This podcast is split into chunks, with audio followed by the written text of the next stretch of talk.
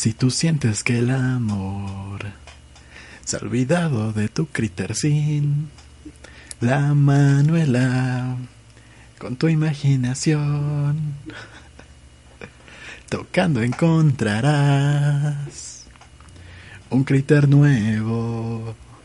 Solo déjate venir. La Manuela.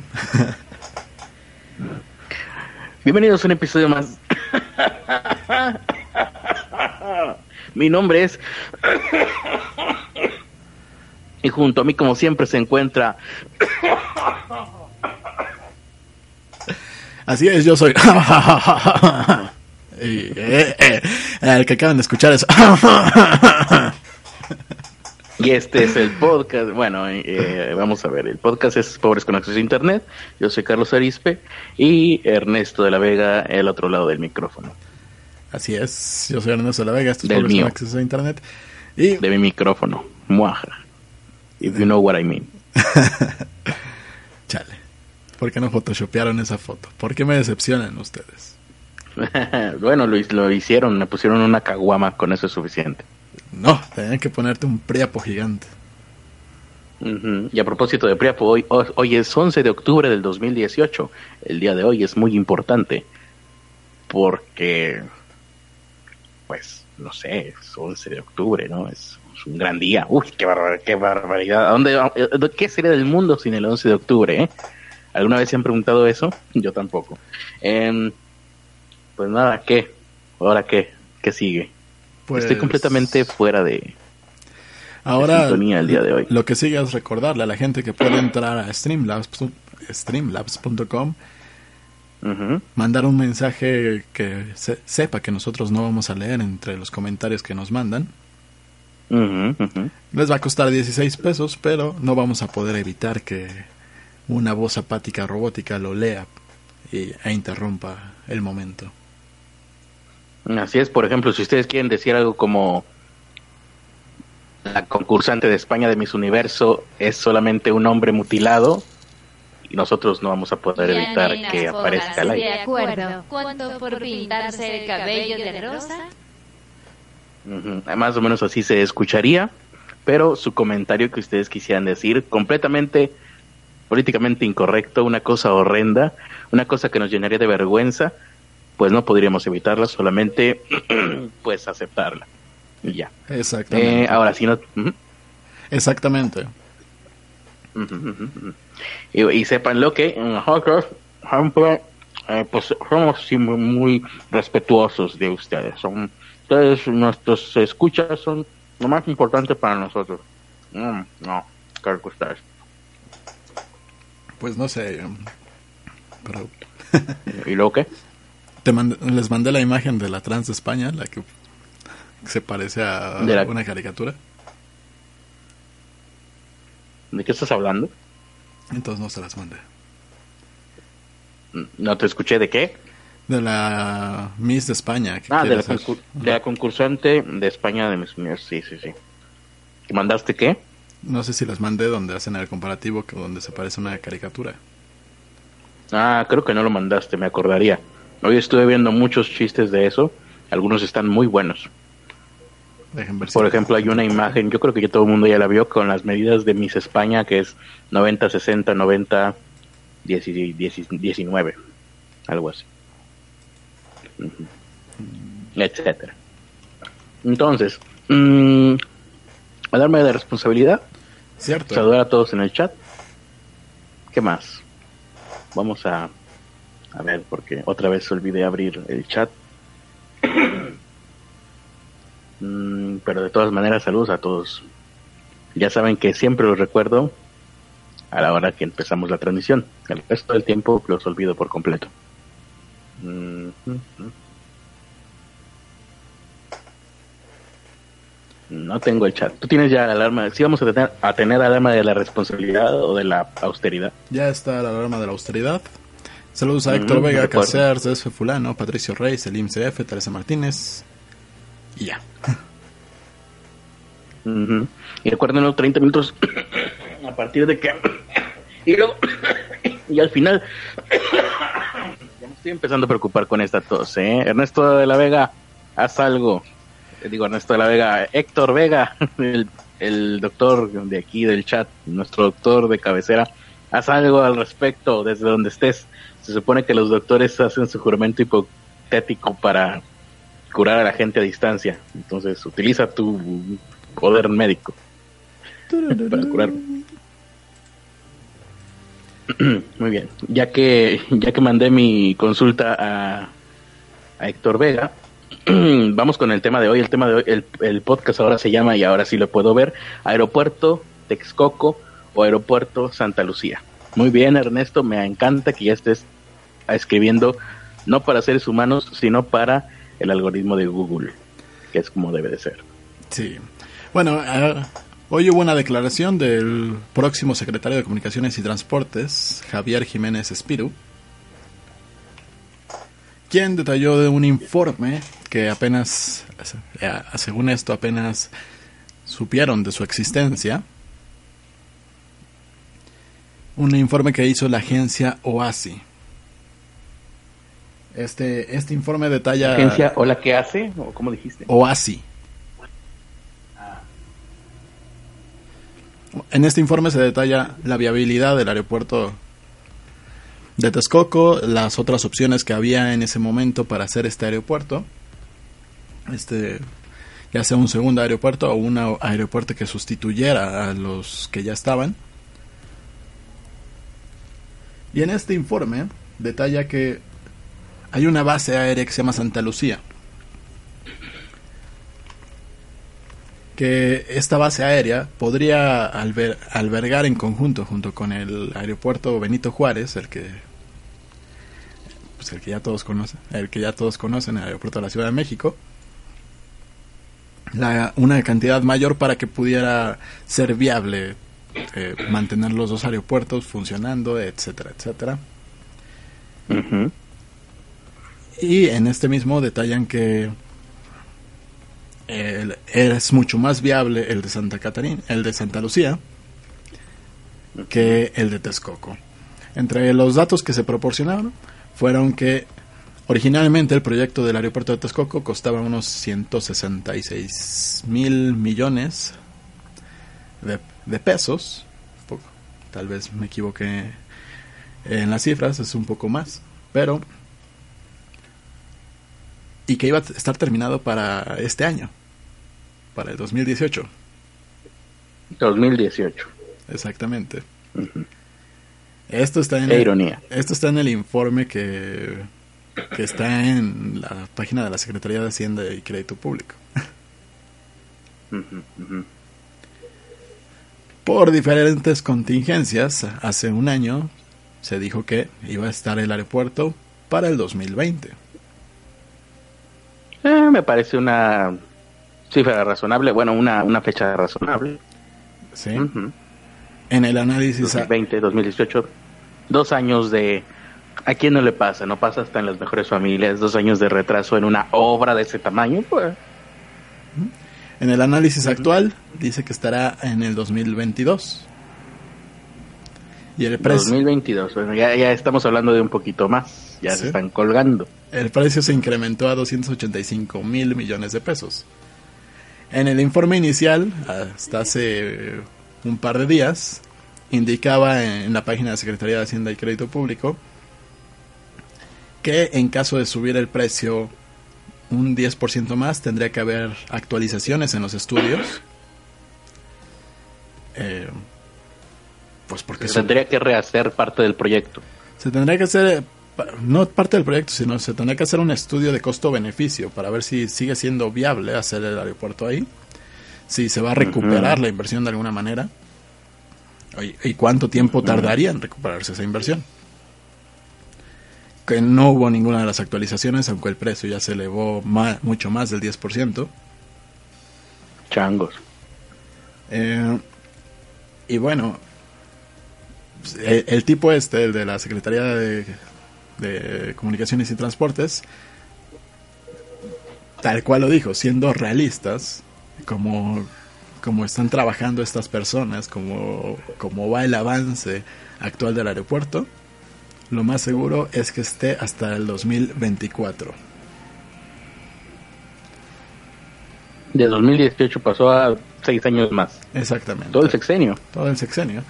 Y no solo eso, sino que en el informe inicial, los 166 mil millones que iba a costar el aeropuerto, implicaban las dos etapas del aeropuerto. La primera etapa, que sería eh, una capacidad instalada para 60, creo que eran 60 mil personas.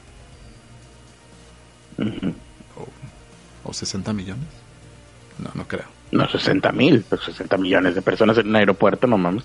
Ah, bueno, entonces ya eran 60 mil personas.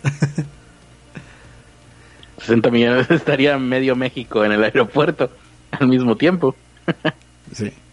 Bueno, no, no, sé. Ah, pues, pues, si hay alguna catástrofe y lo quieren usar para albergue de medio país, pues puede ser, ¿no? No, me acuerdo bien cuál, era la cantidad, pero eh, el punto es que este costo implicaba las dos, las dos etapas. Eh, ya terminado el aeropuerto. O sea, la primera etapa que iban a ser 60 y la otra etapa que iban a ser extras otros 50, 60 más, ¿no? El punto es que ahora estos 285 mil millones solo están cubriendo la primera etapa.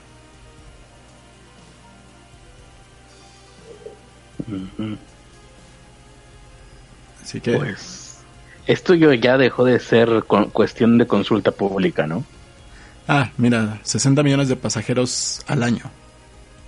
Ah, al año. Ajá. esto, eh, esto en su primera etapa y aparte pues la construcción extra que iban a seguir haciendo mientras ya estaba siendo funcional, se supone, el de Texcoco. Ahí, ahí a ver, hay que revisar totalmente los contratos porque no es un en teoría, las nuevas licitaciones te implican que tú tienes que cumplir con tiempos y que tienes que cumplir con ciertas cosas. Habría que ver si entró en este tipo de, eh, contrato, porque pues se está tardando seis años más, está costando mucho más del doble, tomando en cuenta que se elevó solamente la parte de la primera etapa.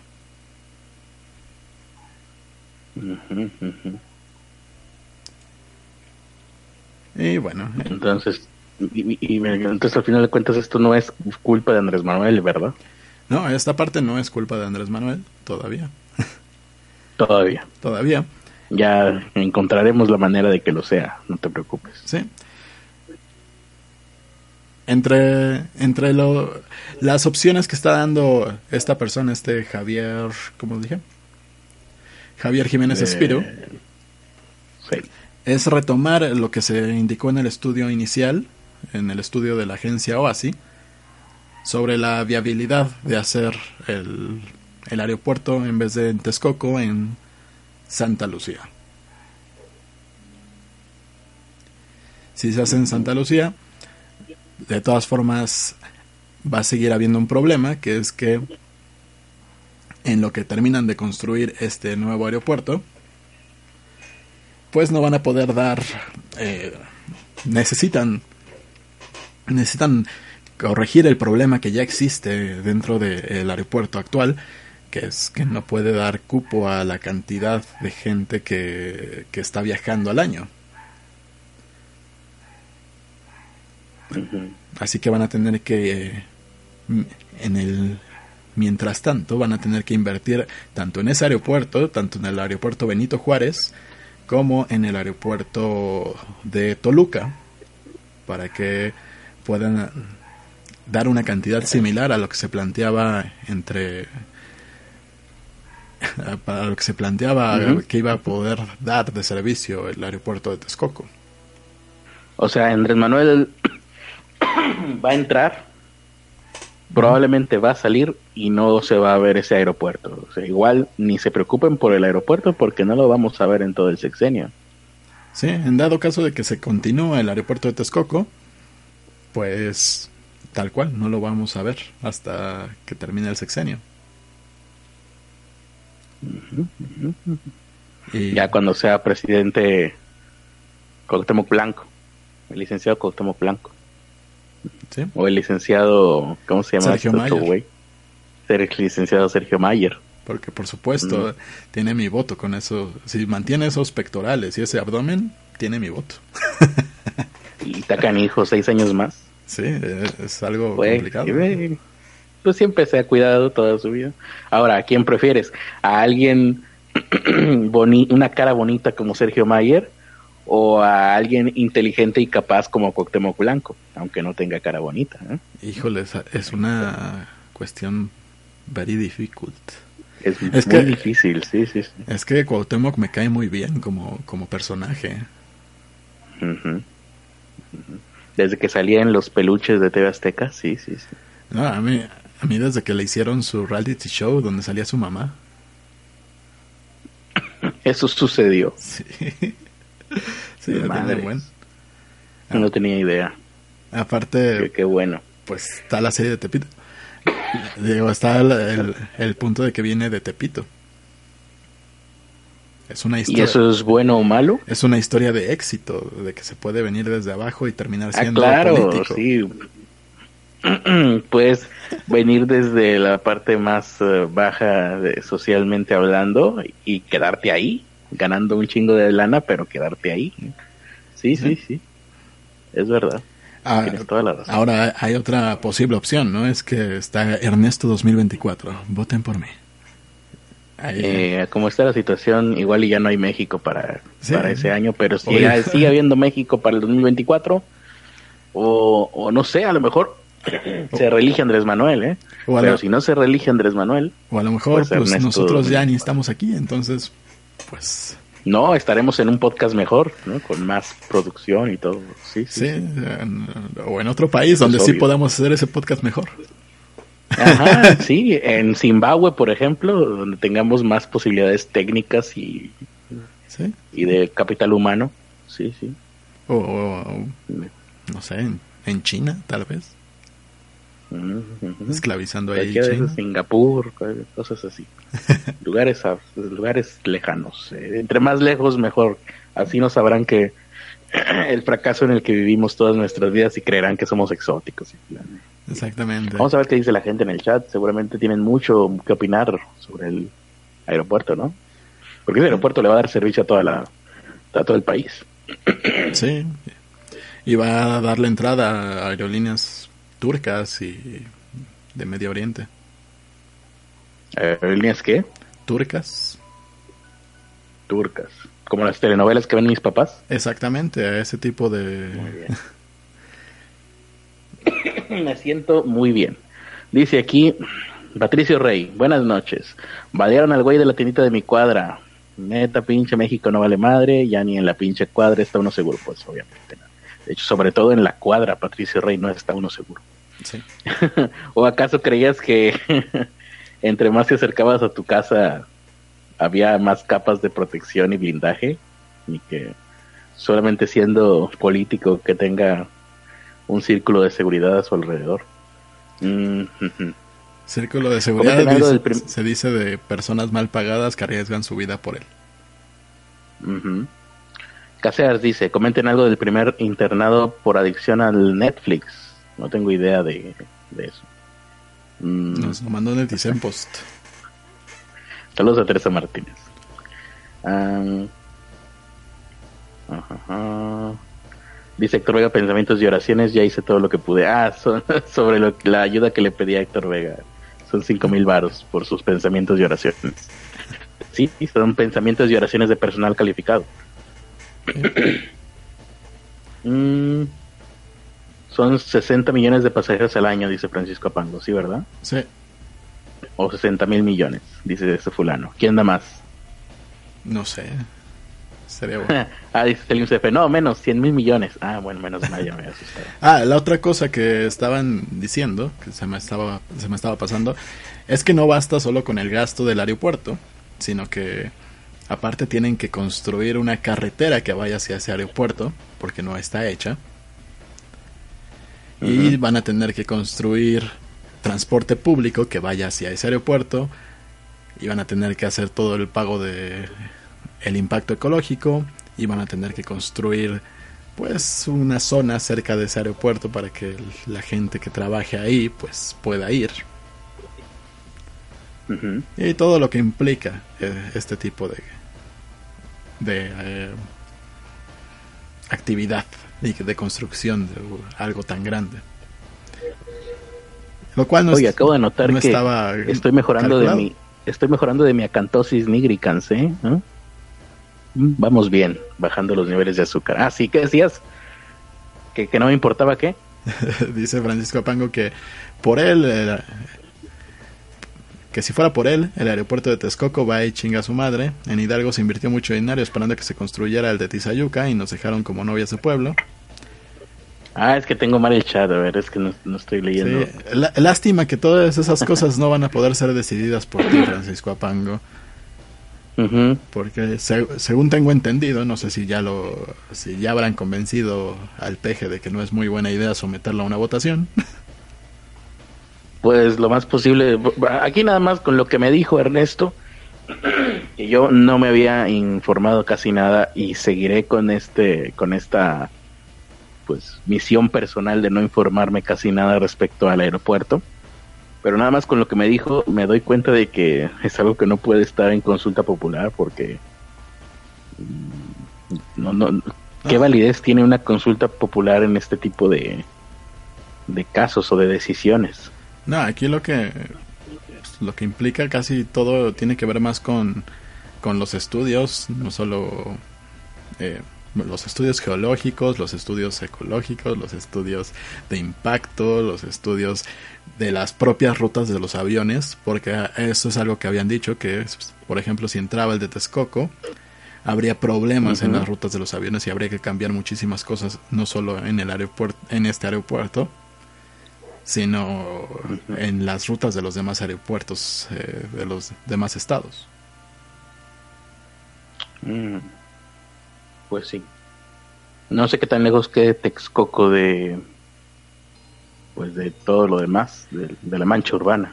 En teoría, hacia donde está el nuevo aeropuerto, donde yo vivo, estaría como a 20, 30 minutos sin, sin tráfico. ¿En, qué? En carro y sin tráfico. No hay otra forma de llegar. Eso, no hay transporte, no hay metro como en el, como en el aeropuerto actual. No, la única forma sería irme a, a, la Tapo, a la central de autobuses, y tomar un camión que me lleve a, hacia Texcoco, pero no va a estar justamente en, el, en donde está Texcoco, sino va a estar en medio del camino de, del Distrito Federal hacia Texcoco. Ok, ok. Mm, dice Edgar Zeta, sí, una de las fuentes más importantes del país es el turismo. Un aeropuerto ampliado y modernizado sería una inversión lógica. Sí. Mm. Y bueno, en cualquiera de las opciones, pues de todas formas va a haber gasto, porque cualquiera de las opciones no van a estar a tiempo y... No, pues no. Necesitan a fuerza invertir en, en los aeropuertos que están actualmente. Lo cual hace que suene un poco más lógico el de Santa Lucía, porque podrían trabajar los dos aeropuertos al mismo tiempo y no se tendrán que mover toda la gente que trabaja aquí para allá.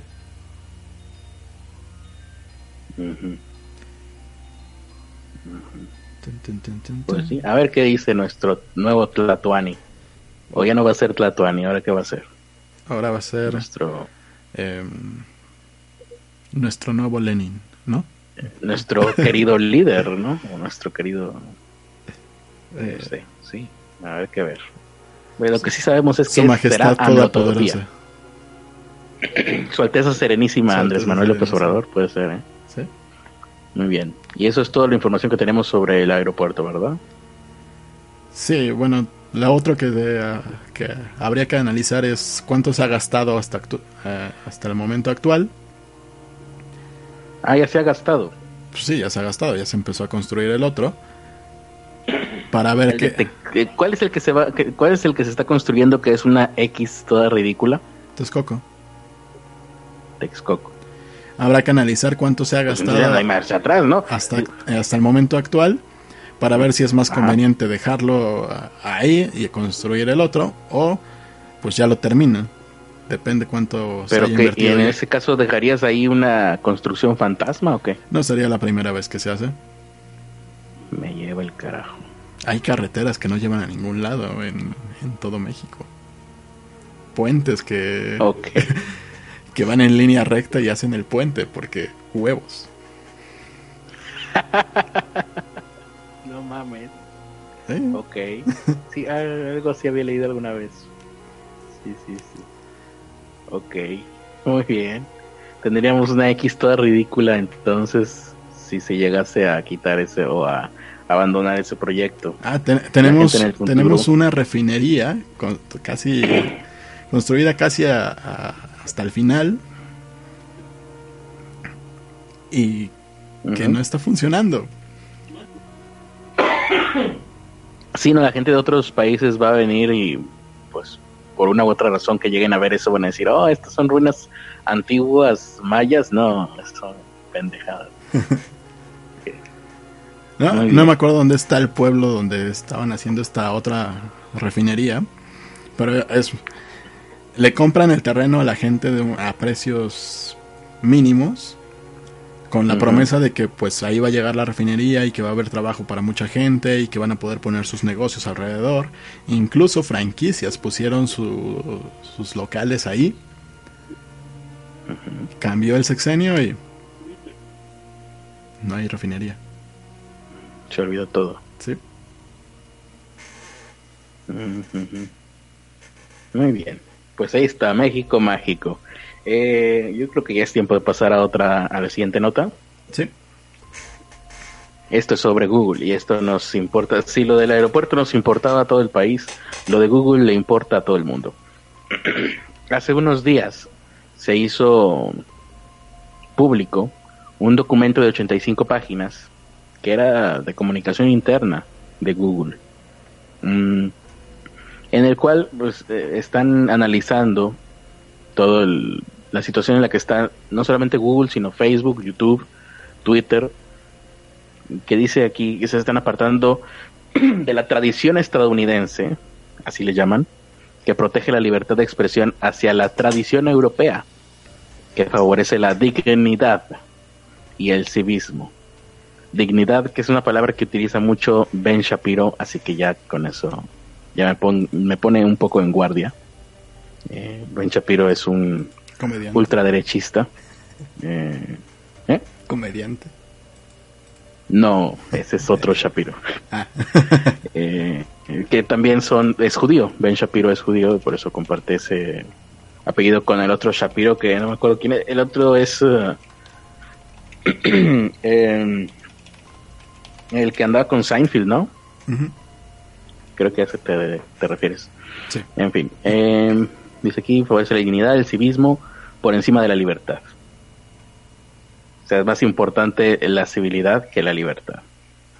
Este, bueno, como les digo, es un informe interno de Google que se titula, ojo a esto, Google pone este título a este informe interno, el sensor bueno. Google se está asumiendo puertas adentro, por lo menos como sensor. Interesante eh, elección de palabras. Eh, Aquí fue Esto fue cuando, estábamos hablando de esto, yo te, tú decías, pues hay que ver si esto es verdad y creo que leíste después que se confirmó por ellos mismos. Sí, sí, sí, sí. Eh, está confirmado. Eh, fue filtrado al portal Breitbart News. Les digo, 85 páginas. Google y otras plataformas tecnológicas controlan la mayoría de las conversaciones en línea. Controlan la mayoría de las conversaciones en línea. Esto está entre comillas. Esto es viene dentro del informe de Google. Eh, hicieron un cambio hacia la censura, mientras la idea de la libertad de expresión sin restricciones en Internet es calificada por Google como utópica, una utopía. Dice que la misión de Google y otras plataformas de redes sociales se convirtió en crear unos espacios bien ordenados. Las palabras me encantan, bien ordenados. Eh, Ahí me remite a, al orden y la pulcritud que había en el ejército nazi. Bien ordenados para la seguridad y el civismo. Según este informe, para lograr este objetivo, orden y seguridad y civismo, las plataformas asumen nuevos papeles de editor y redactor más que de mero distribuidor de contenido. Google, Facebook, Twitter son ahora editores, se asumen como editores y redactores de lo que la gente pone en sus espacios. Mm. Dentro de este informe dice aquí, están enumerados varios acontecimientos globales que socavaron el concepto de la libertad de expresión. Las elecciones presidenciales de Estados Unidos, parece que no les cayó muy en gracia que haya ganado Donald Trump y creen que debe de haber más censura para que no vuelva a suceder algo como eso. Em, el documento menciona que miles de cuentas relacionadas con Rusia intentaron sembrar discordia en la sociedad estadounidense, publicando mensajes en Facebook, Twitter y otras plataformas. Ok, esto lo está confirmando Google. Bueno, lo está confirmando internamente. Recordemos que esto fue una filtración, que es real. Eh, dice aquí las alegaciones de que estas cuentas cambiaron de alguna manera el voto a favor de Donald Trump no ha sido confirmada, pero de todas maneras lo está mencionando Google. El informe sigue diciendo que las compañías tecnológicas tendrán que censurar sus plataformas si quieren expandirse globalmente. Google, ah, esto es, sí, es parte de lo mismo. Google está haciendo un buscador eh, censurado para poder estar en el mercado chino. Esta idea de que Google ya estaba en China, yo pensé que Google ya estaba en China, creo que entró y luego volvió a salir, ¿no? Sí. No sé si te acuerdas tú, Ernest. Sí, entró y luego Bueno, ya están haciendo. ya están haciendo un buscador diferente en donde los chinos tendrán otra información que nosotros no tendremos. Probablemente menos o quién sabe, a lo mejor nosotros también ya tenemos el Google censurado. No, seguramente lo tenemos. Eh, la pregunta aquí es qué tan censurado está nuestro Google. Eso no lo sabemos por lo pronto. Mm, Dice aquí que el documento, y esta es la parte más interesante, el documento de Google, recuerdo, les recuerdo el nombre, el sensor bueno, Google, el sensor bueno, ya cambió el, el, la frase que tenían antes, el eslogan, Don't be evil, era de Google, ¿no? Don't be evil. Sí, es. Ahora es el buen sensor. Google dice en su documento, lamenta que Internet permita a los comentarios realizados por personas comunes y corrientes, como Ernesto y un servidor, o todos los que nos escuchan, personas comunes y corrientes puedan competir con las fuentes fiables, como por ejemplo el periódico The New York Times, y YouTube actualmente promueve las denominadas fuentes fiables en su algoritmo. Mm, bueno, en, eh, otras palabras, que por ejemplo, a nosotros no nos da prioridad, pero sí se lo va a dar a, las empresas de siempre. El New York Times se lo va a dar a Milenio, se lo va a dar a Televisa, que extrañamente ahora están en trending, todas. Ahora, ahora habrá que ver si este, esta preferencia de Google, que le va a dar esta preferencia a las empresas ya establecidas desde hace mucho, las tradicionales, lo va a hacer a cambio de dinero, Seguramente, sí. Yo creo que tontos pues es que aparte eso ya lleva rato que lo que ya lo están haciendo. Mm, pero pero lo han dicho. No lo han dicho, pero tú puedes ver los trends, tú puedes ver todas las listas y cuando menos la mitad son de las empresas que ya conocemos. Más si te vas a las al trend de, al trend de Estados Unidos casi todo es de los comediantes que, ya, que están en la televisión, de las noticias que están en la televisión, del Weather Channel, de todos los trends ahora son de cosas que vemos en la televisión.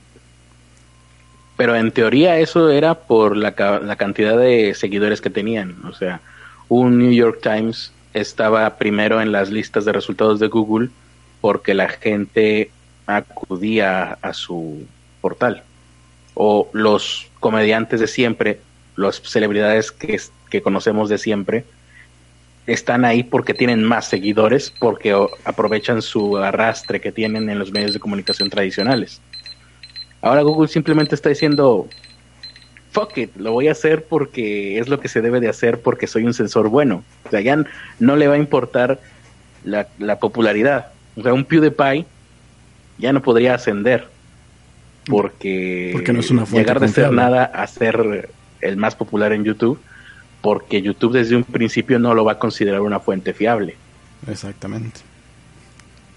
porque YouTube eh, y Google ahora es un sensor bueno y lo hace por nuestro bien. Igual que Díaz Ordaz hizo todo por nuestro bien. Todos los sensores y todos los dictadores siempre lo hacen por nuestro bien. Escuchen algún eh, meeting, alguna eh, diatriba de, de- de Nicolás Maduro o de Francisco Franco Y, y de o hecho, de Donald Trump. dentro de este documento hay algo que tiene que ver con, con este tipo de mensajes. O sea, con este discurso que se manejaba en ese entonces, porque una de las cosas que encontré es, ahora se puede escuchar a los chicos y chicas, talentos emergentes, revolucionarios, denunciantes y activistas, pero todos los demás también pueden gritar en voz alta, incluso terroristas, racistas, misóginos y opresores dice el documento, y debido a que todo se parece al New York Times en la red, es más difícil separar los hechos de la ficción, la legitimidad de la ilegitimidad, la novedad de la historia y la positividad de la destructividad. ¿No le suena ¿Eso es de Nicolás Maduro? ¿De quién? De Google. De Google Maduro, ok. Sí, sí, sí. Pues algún día vamos a tener que derrocar a ese... Ah, a mí lo Se va a que, tener que derrocar a ese dictador, ¿eh? a mí lo que me, me, me salta mucho es misóginos y opresores. ¿En qué con, con la corrección política que hay ahora, ¿cómo vamos a poder definir cuándo es alguien misógino, cuándo es alguien opresor? Para empezar, yo diría que racistas, YouTube es muy opresor. ahorita. ¿eh? ¿Sí? YouTube ahorita está muy opresor con los creadores de contenido. Sí, totalmente. No. Habrá que ver eh, qué otras misógino, pues puede ser. Uh, habría que analizar a Google, ¿eh? Hay que hacerle un buen análisis, un buen reality check. Eh, y lo que no entiendo, o lo que no me imagino es qué es lo que va a venir después de Google y cómo va a venir. Porque tiene que venir algo después de Google.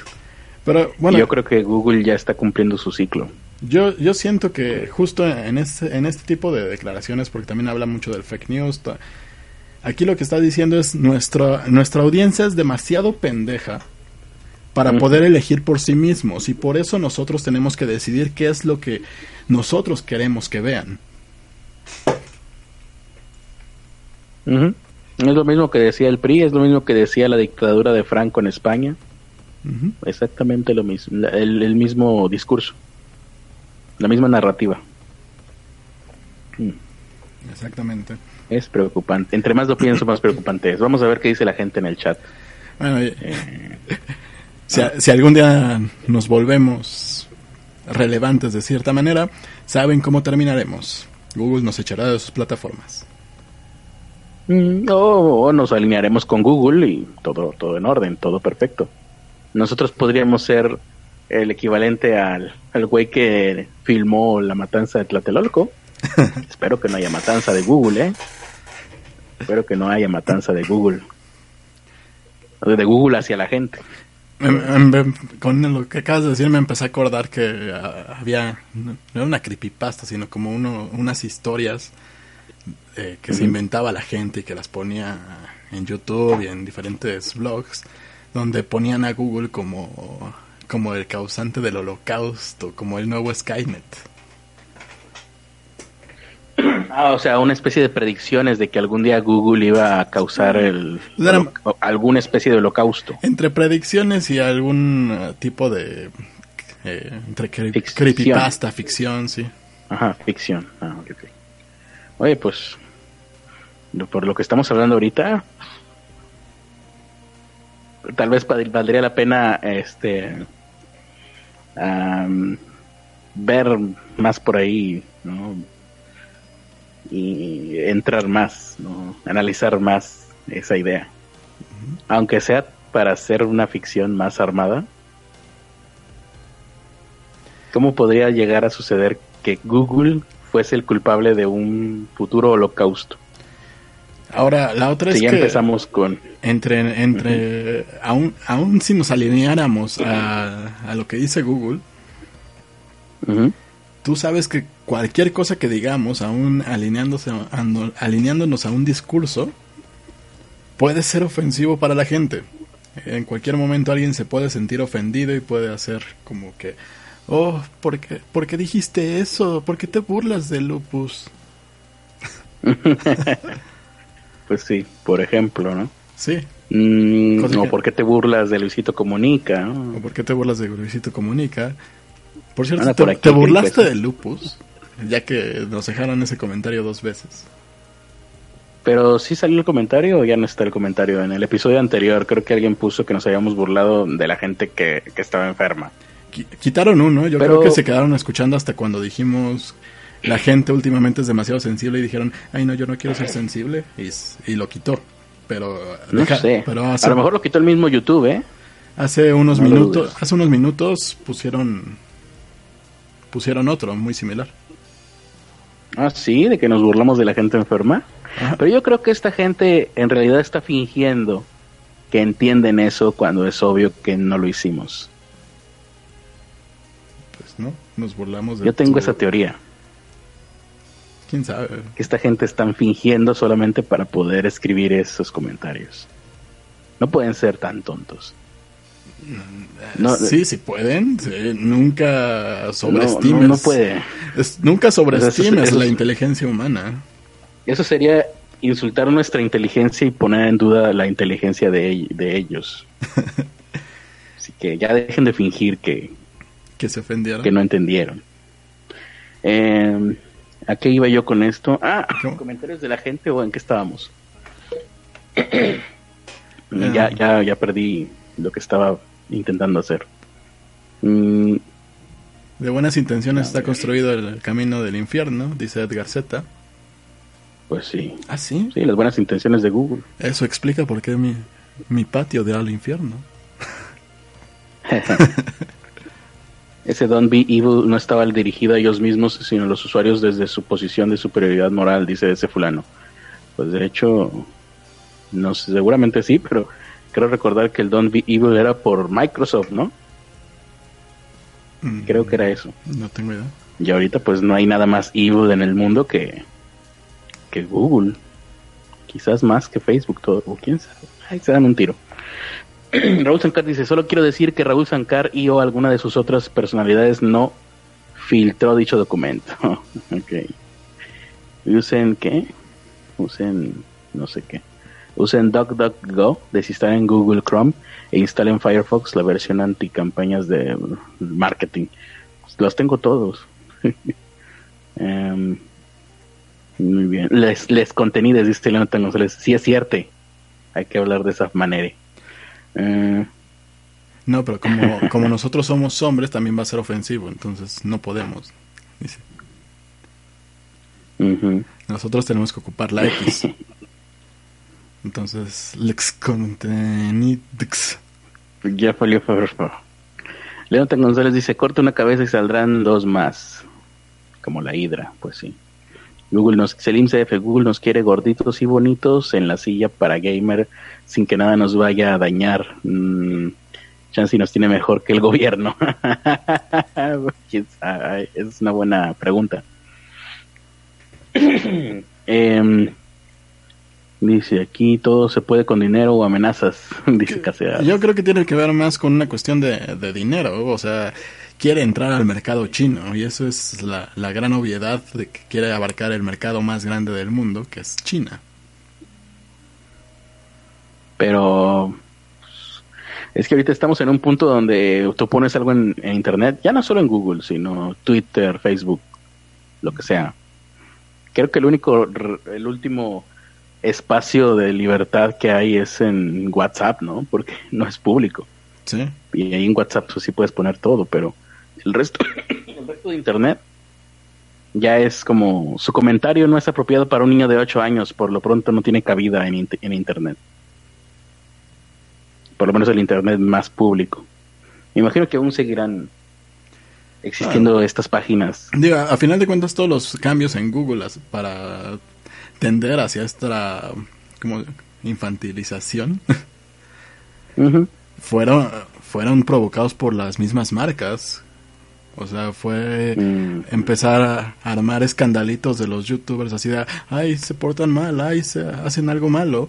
Mi marca no puede estar con, e- con- contigo, señor Google, así que me voy a llevar mi dinero, ¿sabes? ¿Y ¿A quién quieres más? ¿A un blogger o a mi dinero? Ujú. Pues sí. Mm. Dice- eh, ya leí lo de Edgar Z de que tal vez Google no pueda eliminarnos físicamente, pero sí socialmente, ¿Sí? por lo menos virtualmente, o quién sé, ya, ya es lo mismo, socialmente y virtualmente es lo mismo. Mm. Ok, pues creo que son todos. ¿Qué dice aquí? No subiste una estupidez humana, dice Selim CF. Siempre logra sorprenderte. Hace unas horas volví a ver los cuarzos que curan el cáncer. Ah, así que yo diría que son. eh, sí, pues tienes razón. eh, No había pensado en eso. La gente que Sí. cree en curas milagrosas, pues sí. Yo hace unas horas vi el video donde un pendejo intenta justificar lo que le hicieron a Belina Lesper, lo del pastelazo. Ah, sí. Sí. ¿Y era un video o qué era?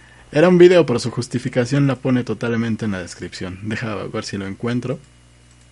Ah, ok. Digo, me da, me da curiosidad ir a ver todos los comentarios donde le digan que es misógino. No, ni siquiera... No, nadie se fue por la misoginia. Todos le dijeron así de... Pues estás pendejo porque... O sea, no pudieron ganarle con argumentos y le agredieron físicamente.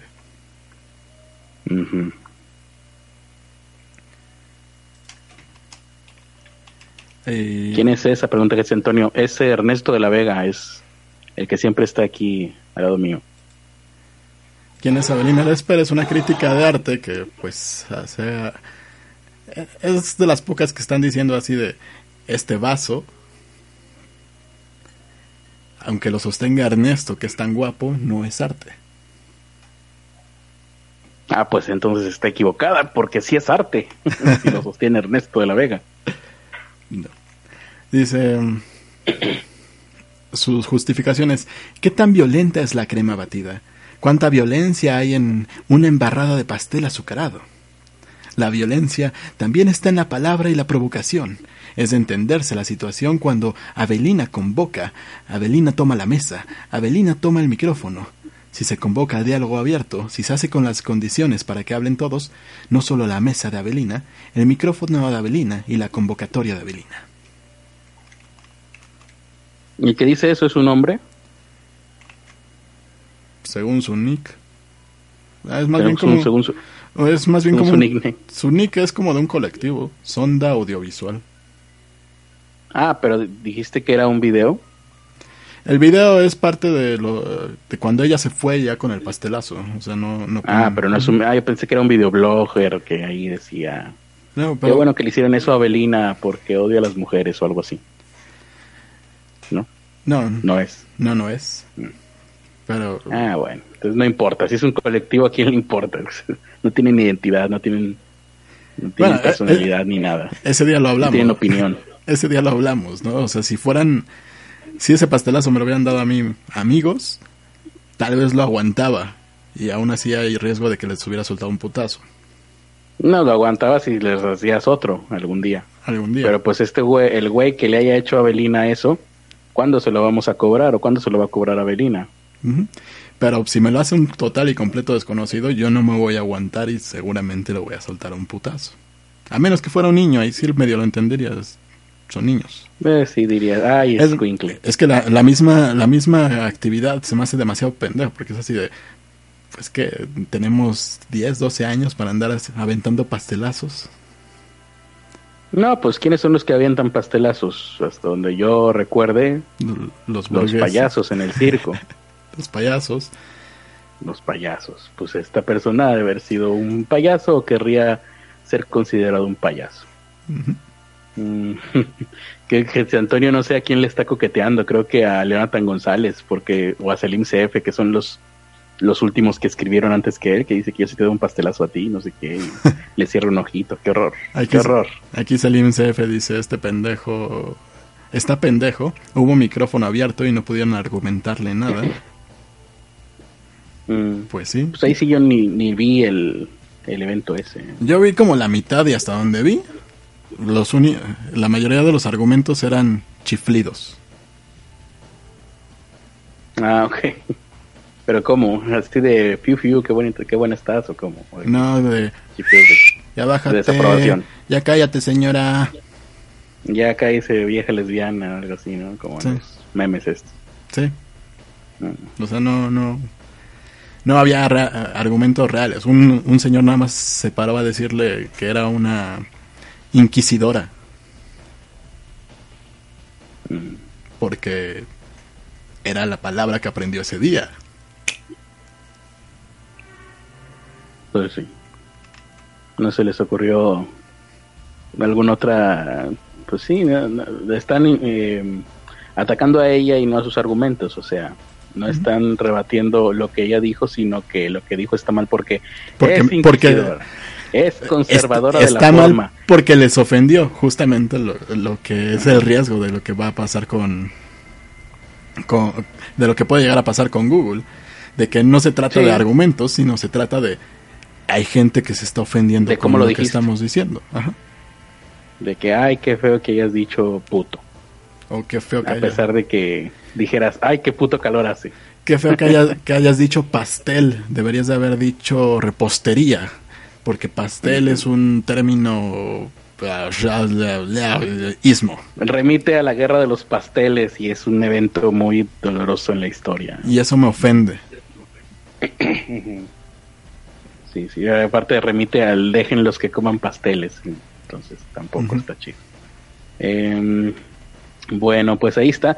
Eh, la alarma de responsabilidad sonó hace mucho, Sí, hace como 10 minutos. así que ya hay que ir terminando esto. No sé si se quedó, si te quedaste ahí con algo que tuvieras ganas de decir hoy y que no puedas esperar para mañana. Pues tú ibas a decir lo de el evento este, el evento, qué soy. Lo del ¿Cuál accidente que ocurrió en Monterrey. Ah. Ah, pues, pues prácticamente no, pues es una, es una,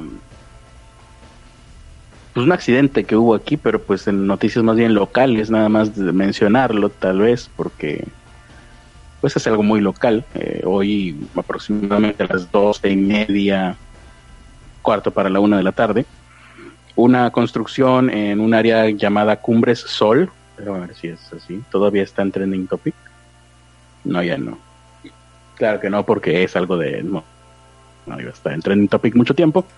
Sí, Cumbres, una parte de aquí de Monterrey, al poniente de la mancha urbana. eh, una plaza comercial, me parece, una construcción de una plaza comercial de aproximadamente tres, tres pisos. Creo que era- iban a ser más, cuatro o cinco, pero apenas iban en el tercer piso. Y toda la losa, todas las, lo- bueno, me imagino yo que la última losa se dio sobre la segunda y las y estas dos sobre la primera, así como como se cayeron las torres gemelas y al final quedaron las tres losas pues a nivel de suelo. Y hubo muchísimos trabajadores involucrados, creo que fueron 13 13 trabajadores albañiles, personas de la construcción, entre albañiles y me imagino yo que otras personas que estaban ahí en la construcción. Fíjate qué curioso, no he checado si todos eran albañiles o por ahí habrá habrá estado algún alguna persona de más eh, de más rango, pero pues sí, fueron tres heridos, hasta donde recuerdo, creo que siete muertos oficialmente y por lo menos 10 desaparecidos hasta hace una hora más o menos fue lo último que chequé. Las labores de rescate van a seguir toda la noche seguramente y creen que puedan seguir incluso eh, dos días más pero y, mm, por lo pronto pues ese es la el balance que hubo el día de hoy. Fue un día bastante pues triste. No no estaba tratando de hacer memoria y buscar archivos de algún derrumbe alguna construcción eh, donde haya habido un derrumbe y haya habido una similar cantidad de muertos. Y creo que por lo menos pues de la de unos 10, 15 años hacia acá, no recuerdo ninguna construcción ni con, un número de muertos similar o superior a este, así que sí, pues, sería algo así como el peor derrumbe en una construcción que ha humanos en, en tiempos, eh, en, en años recientes. En Monterrey. Pues ahorita toda la gente en Monterrey pues está al pendiente de esta noticia y hay, hay personas que se están organizando incluso para, para copiar cosas, eh, eh, víveres, para ayuda para las, los familiares de estos eh, trabajadores que murieron o que están heridos y también para las personas que están haciendo labores de rescate, las, los rescatistas y lo- incluso los, los perros que están utilizando para buscar a las personas que quedaron atrapadas. Y ahí, ahí está. Y bueno, lo que se, lo que se va a venir aquí en Monterrey, pues va a ser una un escándalo por, por la concesión de permisos para construcción o las construcciones que están realizándose sin permisos porque esta construcción al parecer según lo primero que han dicho las autoridades no tenían permiso para estar construyéndose cosa que pues ya en sí es muy grave. Las multas están muy altas y ahora que hubo un accidente pues creo que por ahí volaba el- la cifra de 10 años de cárcel para el responsable mínimo. Así que, pues ahí está, es algo que apenas empezó el día de hoy. Pues ya. Ahí está. Pues sí, vamos a igual a ver si alguien añadió algo por aquí. Mm, la que hubo el año pasado en Monterrey enfrente del Fashion Drive. eh, no la recuerdo, pero seguramente no tuvo tantas víctimas. Mm, dice aquí Francisco Apango, increíble que colapsara en una zona que no es sísmica o sinuosa. Sí, Sí, aquí parece ser que el problema hacia primera vista fueron las columnas que estaban sosteniendo las losas, porque eran, eran volados muy muy eh, largos, eran áreas muy amplias. Era una iba a ser una plaza comercial al parecer, entonces y por lo que se ve las columnas eh, estaban muy bueno, no, no se puede saber, ¿no? Ahí eh, van se van a tardar meses, años determinar quién fue el responsable, si si el cálculo eh, de materiales, cálculo de materiales o el diseño o ya en la construcción se utilizaron otro tipo de materiales más baratos o de peor calidad de las que deberían de haber utilizado o, o el proceso constructivo estuvo mal va a ser eh, y bueno como es Monterrey casi siempre este tipo de cosas no, no llegan a la opinión pública pero bueno Mm, Dice Teresa Martínez que los permisos les valen madre en Monterrey. Pues sí, casi, sí, sí, todo está bueno. Ya cuando uno empieza a ver este tipo de casos, vas por la calle caminando o vas circulando en tu automóvil y volteas a ver los edificios y dices, esto no se ha caído, esto se está sosteniendo nada más porque Dios es muy grande. Pero si quieres, eh, dice que, ¿cómo no la recuerdas? Hay videos donde se caen las casas del... Ah, ya recordé, Teresa Martínez, pero ahí en ese en ese caso, creo que no hubo ni una víctima, ¿no? Está, estaba hablando del número de víctimas. En esa ocasión, pues los a todas las personas que estaban en sus eh, domicilios los habían ya evacuado. Protección civil, porque ahí pues, incluso pueden llegar a eh, pueden buscar las, las imágenes en, en internet hay una persona que incluso alcanza a grabar con su celular cómo se la tierra absorbe su casa. Bueno, en su casa cae un barranco y al final nada más dice, esa era mi casa y que la está grabando. Así que pues ahí está. Eh, ahora sí, nos despedimos. Hoy vas a tener... Maldita sea. es que cierro el chat y se queda abierto WhatsApp lo, lo que veo es el dibujo que me mandaste. Eh, muy bien. ¿Hoy vas a tener eh, transmisión, Ernesto? Sí, pero todavía no sé qué libro voy a leer. ¿Ayer leíste algo? Sí, leí tres cuentos cortos. Ah, pero pues se acabaron ayer mismo, ¿verdad? Sí. Todavía no sabes qué vas a leer. Puedes intentar, puedes darle una leída o leer las primeras páginas de, de ¿cómo se llama la- el libro que Sueño de Polífilo? Eh, Ah, te lo iba a mandar, ¿verdad? sí, todavía no me lo mandas, pero Estábamos viendo para ver que todo este mes fueran libros de, bueno, De terror. ajá, Ah, pues sí, mejor. Sí, sí, sí. Sí, o cuentos cortos de terror o lo que sea. Pero las cosas de antes no daban mucho miedo. De hecho, Las cosas que ya no tengan derechos de autor no van a dar mucho miedo. Mm. sí, eso es a lo que nos estamos enfrentando.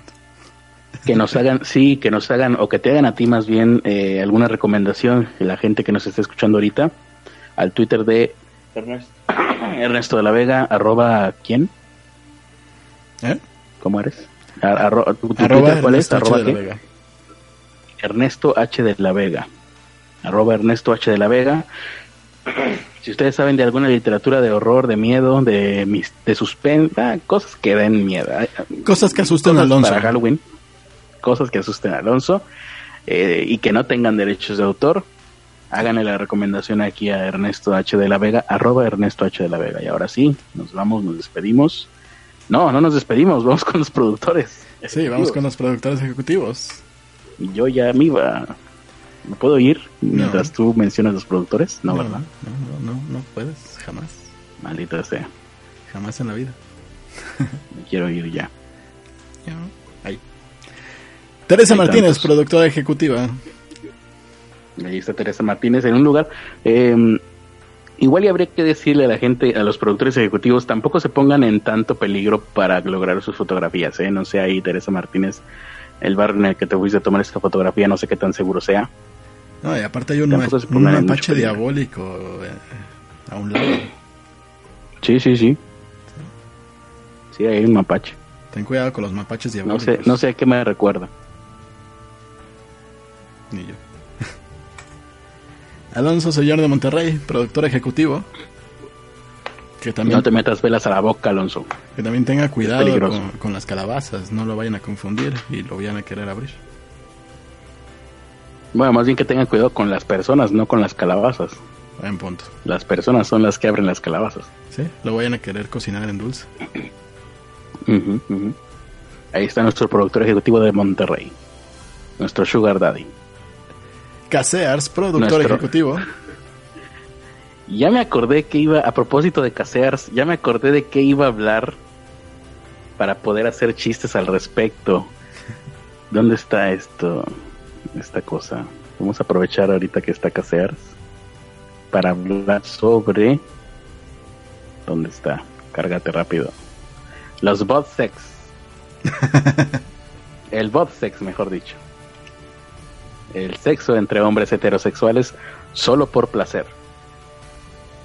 O sea, dos hombres que son heterosexuales, que les gustan las mujeres, a ambos dos, Gays. pero que tienen sexo entre ellos, pero sin dejar de ser heterosexuales, sin ser gays, sin ser homosexuales. Bisexuales. Tienen sexo entre ellos solo por placer, a diferencia de los homosexuales que tienen sexo entre ellos, pues por tradición y por eh, obligación cívica, ¿no? Y para reproducirse, Me por imagino. supuesto, ¿no?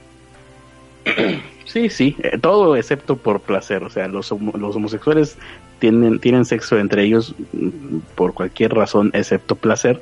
Y ahora los bot sex, el bot sex que se practica entre heterosexuales, pues es sexo entre amigos, O sea- sexo entre colegas. O sea, no son bisexuales. No, no, no, no, no. Ellos siguen teniendo su, su, su, esposa, no sé, su novia, su gusto por las mujeres. De hecho, lo estaba leyendo y, y a lo mejor hasta es interesante, vamos a ver, porque estaba viendo ahí las especificaciones de este sexo, del bot sex. A ver, ¿dónde está? Aquí está. Bot sex. Em, para que igual ustedes este, tomen nota, si, si les interesa ser modernos. Yo se lo recomendaba a Alonso porque yo sé que a Alonso siempre le gusta estar a la, a la moda, ¿no? Sentirse joven, refrescar su figura un poco. Em, dice aquí, solo practican sexo por placer. Esta tendencia ya generó polémica. Muchos consideran que, que es imposible mantener relaciones homosexuales sin ser homosexual. Pues sí, su- suena lógico. Dice aquí la Real Academia Española. Eh, bueno, ahí eso no importa. La Real Academia Española no importa a nadie. El colectivo de Botsex reivindica que son heterosexuales. Ah, mira, hay un colectivo. A ver, que me pasen el teléfono. ¿Cuándo hacen reuniones? reivindica que son heterosexuales y en muchos casos con pareja estable e hijos, pero que tienen relaciones sexuales con otros hombres con el único fin de satisfacer sus instintos.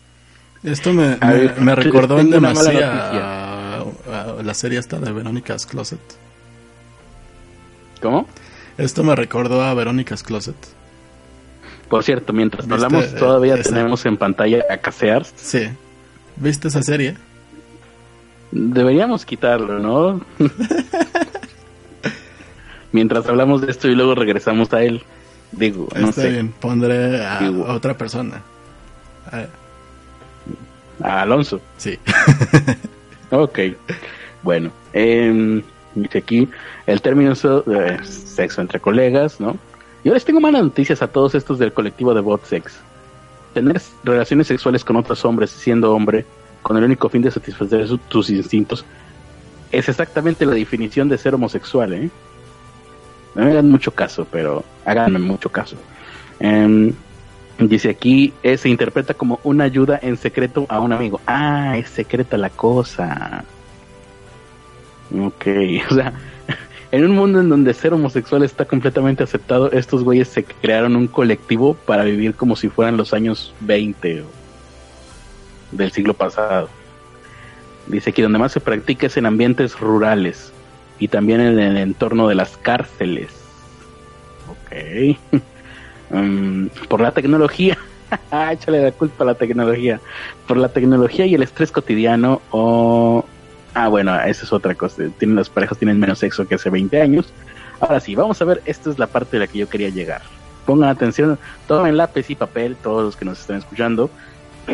Porque aquí también me gustaría saber si el bot sex se, se aplicará también a las mujeres, mujeres heterosexuales que tienen encuentros sexuales con otras mujeres sin dejar de ser heterosexuales. Eh, dice aquí, los hombres que lo practican no suelen sufrir ninguna crisis de identidad sexual, o eso dicen, lo viven como un entretenimiento. Yo prefiero ver Netflix, la verdad, pero bueno. Mm, donde no hay cariño ni tampoco ningún vínculo con la otra persona. Ah, Durante el encuentro sexual se evitan los besos, los gestos cariñosos y hasta el mirarse a los ojos. Sí, no, porque eso ya es, eso ya son joterías, ¿no? De este modo se bloquea cualquier posible connotación emocional. O sea, no es que no sientan atracción, es que la evitan llegar a sentirla, ¿no? Em, Mm. Dice aquí, además, bueno, los encuentros no se producen con regularidad, sino solo cuando aparece ese deseo de volver a practicarlo, como en las como en las parejas homosexuales. Eh, o sea que estamos hablando no solamente de sexo entre hombres que se niegan, que niegan su naturaleza homosexual, sino que también estamos hablando de mal sexo.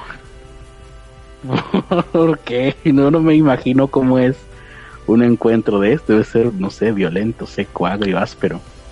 Porque se evitan besos, se evitan gestos cariñosos y mirarse. o sea, como, como dos animales, como dos como una, animales de corral ahí. como una pareja que lleva casada pues, 50 años. Ándale, como una pareja de 40 años de casados. No, ¿cuál 40? 15, 10 años de casados. Sí, sí, sí. Ok. son de las descripciones que, han- que me han hecho. ¿Cómo que? Son de las descripciones que me han dicho. ¿Suena a cómo describen tu, los encuentros que han tenido contigo o qué? No, las, las personas casadas. Ah, las personas casadas. pues ahí está. Ese es el bot sex. Por si se les antoja algún día cambiar la rutina. Les paso el teléfono de Ernesto. Muy bien. Ahora sí, ya podemos continuar con nuestros productores ejecutivos. No, me, me acordé de esto con, ah, del... No sé si alguna vez, ah, alguna vez viste la serie de Verónica's Closet. Eh, no recuerdo. Creo que no. Bueno, lo recordaría si lo hubiera visto. La protagonizaba. Christy Alley, No, ya me perdiste. ¿no? No. Bueno, había un personaje eh, protagonizado por Wallace Langham. Estoy viendo sus nombres, no, es que me los haya aprendido. Ajá, Que- sí. que era- Estoy viendo sus nombres, pero apuntados en tu libreta de adolescente, ¿no? Él era el asistente de, de, de Christy Alley, de Verónica en, en esta serie. Ujú. Y todos, desde el primer, desde el primer episodio, das por hecho que es gay. Muy, muy gay. y llega en algún momento de alguna temporada que aparece con la presión de que todo el mundo le dice que es gay y él lo sigue negando. Ah, él lo niega. Ajá, y llega con una mujer. Ajá. Una mujer con la que se va a casar. Ajá. Ay, no manches. Ajá. Y bueno, ya total pasa, pasa un montón de cosas en la temporada. Pero una noche antes de la boda, llega pues lo que siempre sucede antes de las bodas, que es eh, la despedida de solteros. Ar- arman la parranda, lo que sea. Y el padrino, de, el padrino que va a ser su... El que va a ser su padrino de bodas, le dice, y ahora te tengo tu último regalo. Ujú. Y se lo coge. No. ok. ¿Y el regalo era para quién? El regalo era para, para el novio, para el, para el tipo este que se iba a casar al día siguiente. Ok, no, digo, el regalo era para quién. O sea. Ujú, ujú. En fin. Muy bien. En fin, después de eso da una explicación de, no, esto es totalmente normal, se hace casi siempre en las despedidas de solteros, por eso se, se elige a los padrinos, ¿no? No. Esa fue como la explicación que dio y, y, y sí te quedas así como, ah, ah, caray, ujú. claro que no me quiero casar. Chale. Y esa es una serie de los noventas, ¿no? Sí, es una serie de los noventas. Qué moderna gente. Muy bien. Ahí está. Bueno.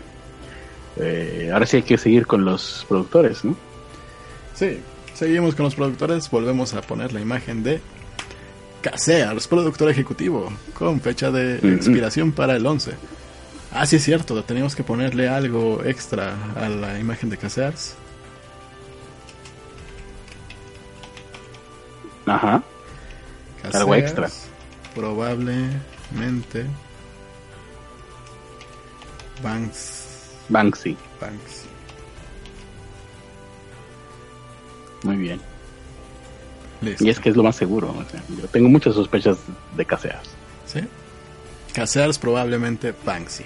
Ya se me había olvidado eso, pero como renovó me No sé cómo lo recordaste. Ni yo. La Ouija, productor ejecutivo. Sí. El Club de los Pobres, Manuel mañana- Jiménez, Ricardo Reyes y Madison Negro. Y No interesan a nadie. y bueno, ya saben, conviértanse en Y Patreon. no son Banksy.